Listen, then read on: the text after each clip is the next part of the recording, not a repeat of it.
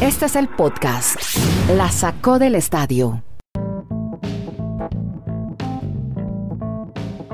Hola, ¿cómo les va? Llegamos a otra semana más, otro podcast más, y este es, así se llama un podcast, ¿no? El que hacen Heredia y Cristian.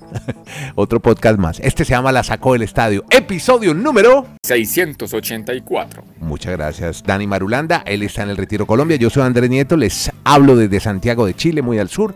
Y Kenneth Garay, a quien ya vamos a saludar en Bristol, Connecticut, al norte, sur, centro, norte. Todos los días, vía streaming, hablamos de deportes y ligas americanas. Y para hoy, pues obviamente, como no, vamos a hablar del Super Bowl 56. Todo lo que pasó, todo, todo, todo, todo. Lo blanco, lo negro, lo gris, las altas, las bajas, todo lo cuenta ya en segundos. Kenny y Danny van a estar hablando sobre todo de un personaje que se llama Cooper Cup, que fue el gran héroe, el MVP en el último partido. También eh, estaremos hablando de la Major League Baseball porque sigue preocupante la continuidad del béisbol profesional. Este año, esta temporada en los Estados Unidos, hay, todavía sigue el humo negro en las negociaciones. Estaremos hablando de LeBron James con otro récord en un partidazo que se jugaron el viernes pasado en, los, en San Francisco, en la bahía de Golden State contra los Warriors. Hablaremos de la Copa Mundial de Clubes. El Chelsea se gana su único trofeo que no tenía en la vitrina. Y hablaremos también de Aaron Donald, que aún no piensa en el retiro. Por ahora, empecemos con eh, Kenneth Garay para que nos cuente sobre el Super Bowl 56 y cómo lo vio, cómo vio esa victoria. 23-20 de Ley Rams, segundo título que obtiene como equipo, pero primera vez fue en San Luis, ahora es en Los Ángeles. Ganan en su casa en el SoFi Stadium como hicieron el año pasado los Bucaneros de Tampa. Ganaron de locales en su estadio ante su público. Bueno, el de ayer era solo estrellas de Hollywood. Y con un medio tiempo lleno de hip hop, de rap y arrodillada de Eminem, a pesar de que la NFL no lo quería. Hola Kenny, ¿cómo le va, hombre? ¿Cómo vio el Super Bowl 56? ¿Cómo le va, don Andrés? Un abrazo. Qué la de Dani cuando da el número del capítulo. Cada Muy vez me bien, enamora no, más. Me toca el jerejere. Eso, Me hace bien. temblar las Ya, ya, ya, tranquilo. Bueno, más bien hable del Super Bowl, emociones con el Super es el Bowl. corazón en mi terminología garaji. No, bueno, bueno, muy bien, su jerejere. Tenga quieto su jerejere. Y hábleme de, No porque cuando de Matthew dice- Stafford. Cuando Dani dice... es. A ver, eh, desde Alaska hasta la Patagonia, desde Arica hasta Punta Arenas. Andrés, Sí, ah, señor. En el tema, en el tema de Eminem arrodillándose, Sí, señor. usted hablaba, Sí. la liga ahora dice que sí, que, que ellos sabían que lo iba a hacer. Ah, ahora que sí no fue sin su permiso. Mm. Eso puede, puede que la liga lo diga por diplomacia. Sí. El hecho es que se hincó como lo hacía Colin Kaepernick. Ah, Eh, exactamente igual. Así es. Exactamente igual. Mientras Dr. Dre tocaba el piano, él arrodillado. escuchaba a Dr. No, Dre y tocar el había piano. quienes estábamos predispuestos a este tipo de música en el show de medio tiempo, como Sí. no me gusta, Sí. no es mi preferida. El show me pareció normalito, no lo Sí, sabe que hoy muy mucha crítica, sobre todo de los que saben, comillas, no les gustó el show. Pero bueno, Uno de los que sabe de verdad y al que le creo es a usted. No, hombre, Pero, tampoco. eh, eh, entiendo que es cuestión de gustos. Sí, En caso, a mí totalmente. Me pareció normalito y, o sea, para todo lo que armaron. Y es que las muy poquito, es que tienen tanta música tan buena que la gente quedó como con ganas de más. Eminem cantó una canción, no más. Eh, eso, los, a los que les gusta esa música, Mm. esta mañana me decían, hombre, a mí me encantó porque me gusta esa música, pero sí era para que le hubieran dado mucho más a Eminem. Era el hombre, pero bueno, De cosas de la vida. Mm. Señor, lo de Cooper Cup espectacular. Muy bien. Y ya viene Dani Madulanda que tiene muchos conceptos y y muy claros sobre el tema, sobre lo que pasó en el emparrillado. Cooper Cup, el MVP de anoche, el MVP ofensivo. Y hombre, uno se sigue preguntando por qué no tuvo más votos para MVP de la temporada. Sí, Eh, el premio que se ganó Aaron Rodgers. Sí. Pero vea, lo destacado. Primero, un equipo cojo porque se lesionó del Beckham. Mm. Al lesionarse, ¿qué pasa? Como no pudieron establecer juego terrestre, hombre, era muy fácil referenciar al único que quedaba como gran hombre para marcar la diferencia, Que era cop. que era Cooper Cup. Mm. Por eso lo pudieron neutralizar hasta el final. Última serie ofensiva fue para la historia, serie larga. ¿Por qué? Porque entre el cuerpo de entrenadores con Chan Gabriel a la cabeza, una brillante ejecución con la frialdad de un cirujano de Matthew Stafford y Cooper Cup que corría rutas por un lado, por el otro, que de una u otra forma encontraba el espacio para abrirse, para hacer que el objetivo fuera claro y pudiera atrapar, termina anotando el touchdown. Y en defensa, hombre, Aaron Donald quizás es el mejor defensor en la historia de la NFL. También muy bueno lo de Von Miller. Más que meritorio, lo de los Bengals de Cincinnati, que aguantaron medio tiempo a una línea defensiva terrible que ataca constantemente, que incomoda, que tiene superastros como la de los Rams. Ayer me parece que yo Borro, pese a perder, sigue sacando patente de grande, porque entre la línea ofensiva, dándole una fracción de segundo y él deshaciéndose rápido del ovoide, iba ganando el partido. Claro, vinieron los ajustes, vino el cansancio y se dio lo que, lo que pensábamos. Le iban a llegar constantemente. Lo capturaron en varias ocasiones y es para museo, pieza de museo. Las dos últimas jugadas en la última serie ofensiva de los Bengals. Primero Aaron Donald, como ya jugado hacia el quarterback, se voltea y evita el primero y diez en una tacleada por detrás y por la cintura. Y después llegándole, no figura oficialmente porque alcanzó a intentar el pase desesperado. Joe Burrow no figura oficialmente como captura, pero la manera como le llegó a Joe Burrow sobre el final y salió celebrando y nos mostraba al dedo lunar como diciendo aquí tengo el espacio para el anillo. O sea, en ofensiva, Cooper Cup sensacional y Matthew Stafford. Y en defensa, lo que se esperaba aunque llegó tarde. Justo campeón, los Rams de los Rams. Con un plan como lo denomina el mismo Dani Marulanda, un reverendo huevo, el draft. Así lo escribe usted. La política de armar el equipo con agentes libres dio efecto, Dani. ¿Cómo le va, hombre? ¿Qué tal, Andrés? Abrazos para Kenneth, para todos nuestros oyentes. Muy deseoso de que vuelva la temporada rápido la NFL y eso que hace unos minutos disfrutamos. Tantas cosas que se pueden decir, Andrés. Yo me voy a quedar con dos detalles de los equipos que llegaron al Super Bowl. Más o menos comentar por qué siendo tan dispares en su organización han llegado al Super Bowl. Y arranquemos con los campeones, con los Rams, como usted lo reseña. Mm. Los Rams tienen un lustro sin importarles un bledo, como mm. decimos en Colombia. Te dijo huevo, te metió el huevo. Sí, bueno. Eh, se nota que hace tiempo no compra huevos, como ya vendió las gallinas. No, y ojo, ojo, cuando está muy, vale huevo, caro, sí. Mucha gente le da otra connotación, que tampoco es, sí, puede decir vale huevo. Se le paga. Es que el huevo se dice porque es lo más barato en Latinoamérica. Pero pregunte cuánto está un huevo. Y además Dani cometió un error vendiendo a Clarita. Bueno, ya, no, ya, está muy alto el. Ya no, ya no está tan barato, pero sigue siendo de lo más baratito. Bueno. En la inflación, a propósito de la inflación, están diciendo que si 50 cents lo había afectado la inflación. Pero bueno, en el tema de los Rams, tienen un, más, un lustro, un lustro sin importarles la primera ronda del draft. O sea, ellos la han cedido, la han pasado, han hecho con ella lo que les ha dado la gana. Porque su base ha sido, vamos a armar un equipo para ganar ya. No vamos a pensar en el futuro, ni en jóvenes. Y por eso, si ustedes miran los últimos cuatro Super Bowls, solo hay dos equipos que en los últimos cuatro Super Bowls fueron dos veces a esa, a esa edición de, Super Bowl. Los Chiefs y los Rams. Porque es que los Rams no nos olvidemos, ellos perdieron el Super Bowl 53 hace muy poco frente a, los Patriots con Tom Brady. Y ahora siguieron apostándole a lo mismo. O sea, ellos no se dieron por vencidos. Incluso este año, pues no nos cansamos de decirlo en el podcast, Trajeron a Odell Beckham Jr., trajeron a, a Von Miller y ya tenían jugadores como Aaron Donald, como Ramsey y a la postre se salieron con la suya. Y también el dueño del equipo invirtió la cifra más alta en la historia en un estadio nuevo. Claro que ese estadio yo creo que con todo lo que le están haciendo de, conciertos y están recuperando la inversión. O sea, es una manera de que los dueños de los equipos entiendan, bueno, de esta forma también podemos ser exitosos. Exacto. Y el otro tema es los Bengals, que es como lo más tradicional como pensar en el draft, el draft es el que nos va a llevar, el, nos va a traer un buen futuro, por eso la, el reclutamiento de todos estos jugadores que a futuro pues pueden ser muy buenos para, para, la, para la franquicia, pero yo vuelvo al punto que contábamos la semana pasada, Andrés, que el partido estuvo nivelado fue por los errores de, los Rams. O sea, los, las intercepciones que cometieron Matthew Stafford, el mal partido que tuvo, ya, o sea, Ramsey no sé si se fue más de boca, porque dijo que él, que él debería ser el mejor cornerback de la, de la NFL y en jugadas estuvo muy, muy quemado por la, defensiva, por la ofensiva y sobre todo de Jamar Chase. Yo creo que le salvaron sus compañeros. Si hubieran ganado los Bengals, a alguien al que estuvieran apuntándole era a Ramsey. Aunque la jugada de anotación, pues si hay algo más que todo de, la mascarilla, o sea, que lo hablan del casco. Pero bueno, o sea, todos los jugadores tan veteranos que lo fueron manteniendo le dieron esa opción a los Rams. Y lo de los Bengals es lo contrario.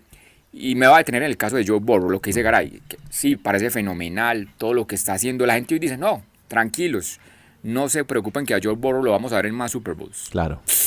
Yo me acuerdo. Cuidado a mí no me tocó vivirlo, pero mm. por eso, a mí, me a mí no me tocó vivirlo personalmente, pero sí lo he leído.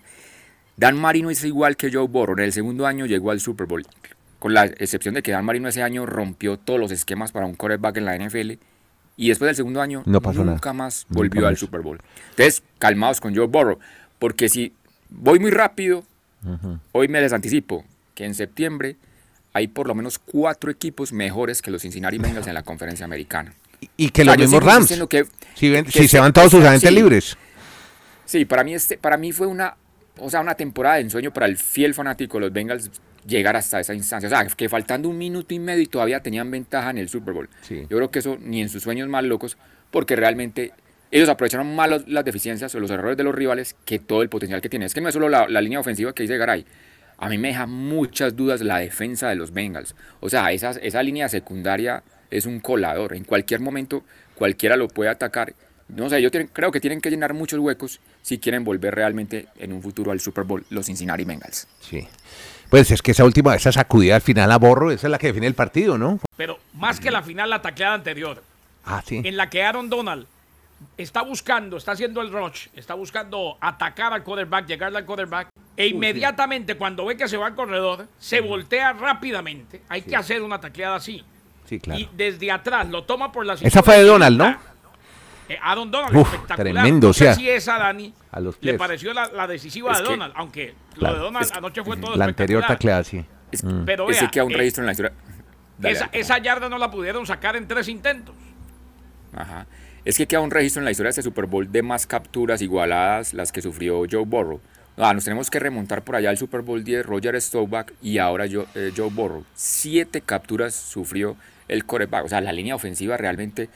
Lo que se dijo en abril, ese draft de, los Bengals no ha reclutado un, primera ronda allí. Claro que tienen a un fenómeno que reclutaron en Jamar Chase, pero a la postre, la falta de protección a Joe Burrow, pues los dejó sin el Super Bowl. Aunque también reitero, ¿quién iba a imaginar que este equipo iba a llegar hasta tan lejos en esta temporada? Bueno, ahí llegaron. Vamos a esperar entonces qué pasa en un año. Por ahora, lamento, son siete meses sin fútbol americano, Dani. Mm. Y hay que ver qué pasa. ¿Qué tacleada o qué cobertura de Donald le pareció más decisiva? ¿La del tercer intento o la del cuarto? Para mí la del cuarto porque ya era la final, era como ya el descanso y la celebración para ellos. Claro.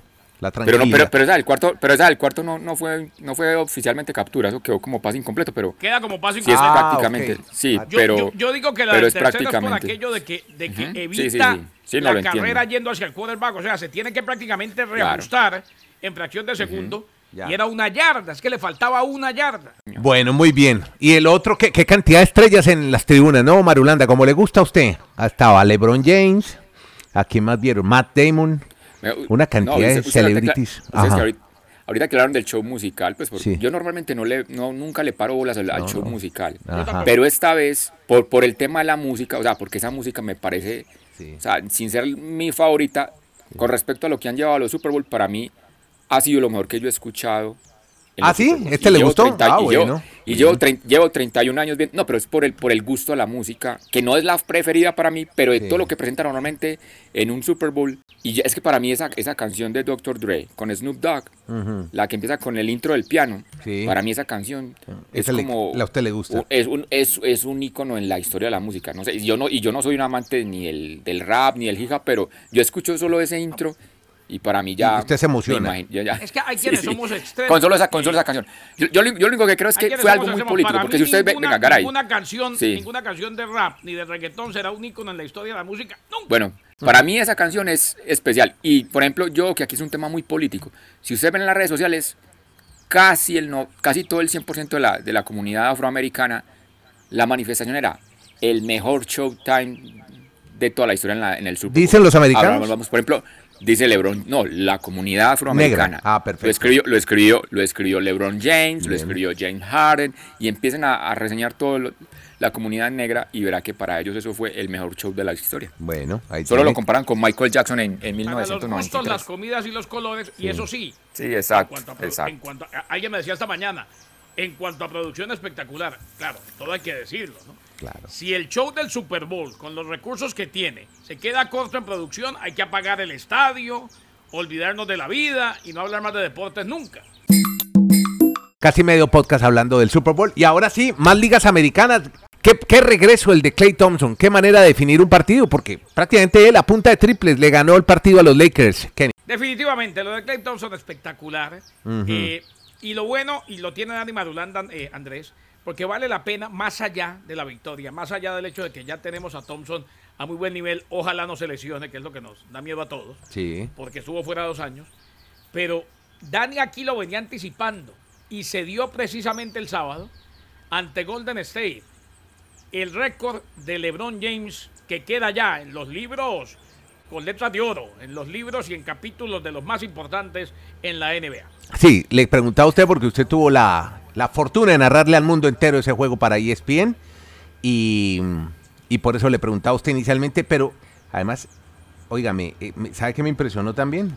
ese peladito, ese Kuminga, ese también va a ser un... Sensacional. No, eso es una locura ese, de pelado. Ese novato, Jonathan Kuminga. República del Congo. No, qué locura ese, Oye, pero es un espectáculo. Sí. Eh, es, novato. Estamos hablando de un chico de 19 años. Exacto. Que estamos viendo, está ante nuestros ojos, ¿no? Y, entiendo, Andrés, y muchas gracias por, por haber estado con nosotros en, sintonía, y Dani también, junto a Sebastián Martínez Christensen. Eh, ese muchacho Kuminga está dando muchísimo de qué hablar.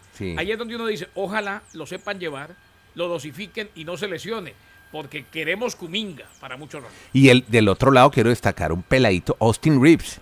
Qué personalidad. No, pero es que increíble jugándole a...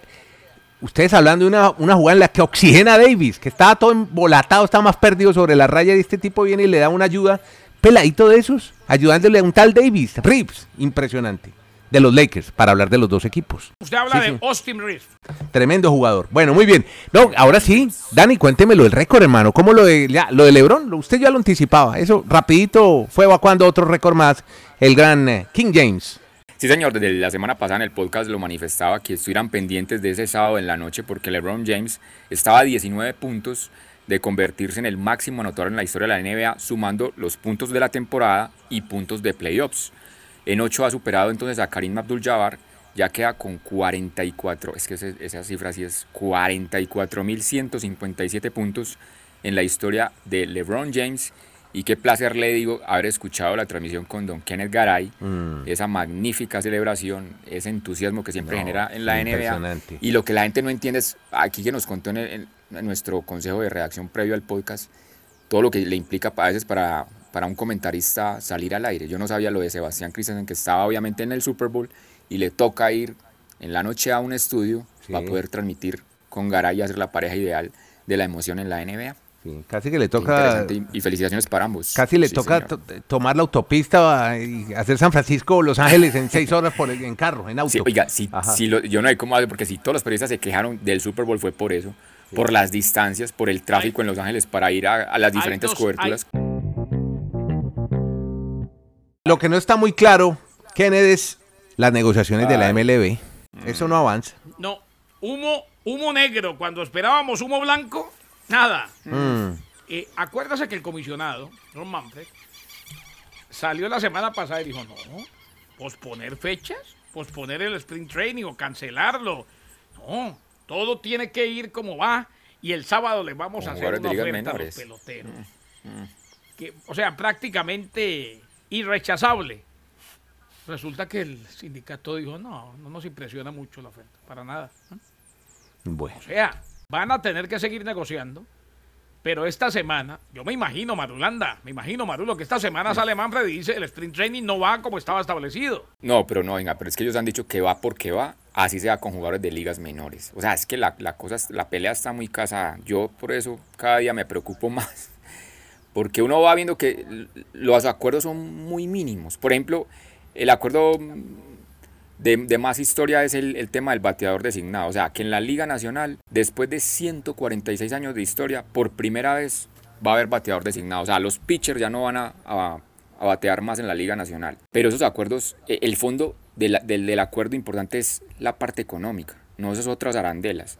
O sea, el tema es cómo se van a repartir la torta porque los jugadores dicen, Major League Baseball, los dueños están ganando mucho dinero y a nosotros nos, nos están dando más poquita parte de esa torta. Entonces, eso es lo que me preocupa. Yo creo que el 26 de febrero vamos a tener Sprint Training, Liga del Cactus, Liga de la Toronja, pero a este paso con jugadores de ligas menores, no con los jugadores de la, de la, gran carpa. Lo cual no hace más que echarle leña al fuego, ¿eh? Como dice Manuel. Claro, exacto. eso, eso, es, eso es más grave, porque eso es como si yo estoy haciendo la huelga y dicen, pues, ¿saben qué? Sigue haciendo huelga que ya contratamos a otro. No, que no es tan bueno como yo. Bueno, pero ahí está. Él dijo que venía. Mm. Podcast La Sacó del Estadio. En Twitter, arroba La Sacó Podcast.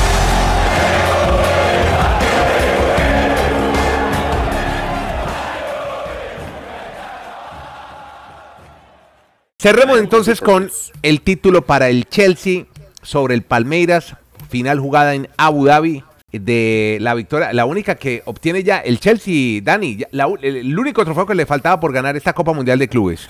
Exactamente, era el único trofeo que le faltaba a las vitrinas del Chelsea. Es un equipo que tiene 117 años de historia. Y si miramos los primeros 100 años de historia, pues sí, habían logrado 11 trofeos, pero en los últimos 17 han logrado 21. Y esos 11 trofeos en sus primeros 100 años, pues el importante era una sola liga de Inglaterra. O sea, lo que en esa época no era la Premier League, pero era el, torneo de primera división de, Inglaterra. Y algunos torneos de esos de la Recopa Europea, un torneo que ya no ya está extinto, pues ya no, no se juega más, era el, que enfrentaba a los campeones de las copas regionales de, de cada país en Europa. Pero, ¿cuál es el éxito del Chelsea? Que en el 2004 llegó el señor Abramovich. Y desde ahí yo, yo me siento plenamente identificado con el Chelsea es por eso, porque ha sido el equipo que ha mostrado el camino a todos los que quieren ser como el Real Madrid, como el Barcelona, como el Manchester United, como el Milan, o sea, como los grandes históricos de Europa. Para yo competir con usted, lo que necesito es billete. Entonces el Chelsea es el único que ha sido capaz de ganar todos los trofeos desde el 2005 en adelante, desde que Abramovich empezó a invertir, el, como le dicen por acá el, el ruso la mandarina, empezó a meterle euros y euros al equipo y esa es la manera de cómo los fanáticos del Chelsea hoy se sienten los campeones del mundo. O sea, es, para mí el, modelo del Chelsea es como el sueño de cualquier equipo en el mundo, que llegue alguien que me haga mi, mi equipo grande a punta de, de dinero, que es la única manera de competir con los tradicionales. Así es.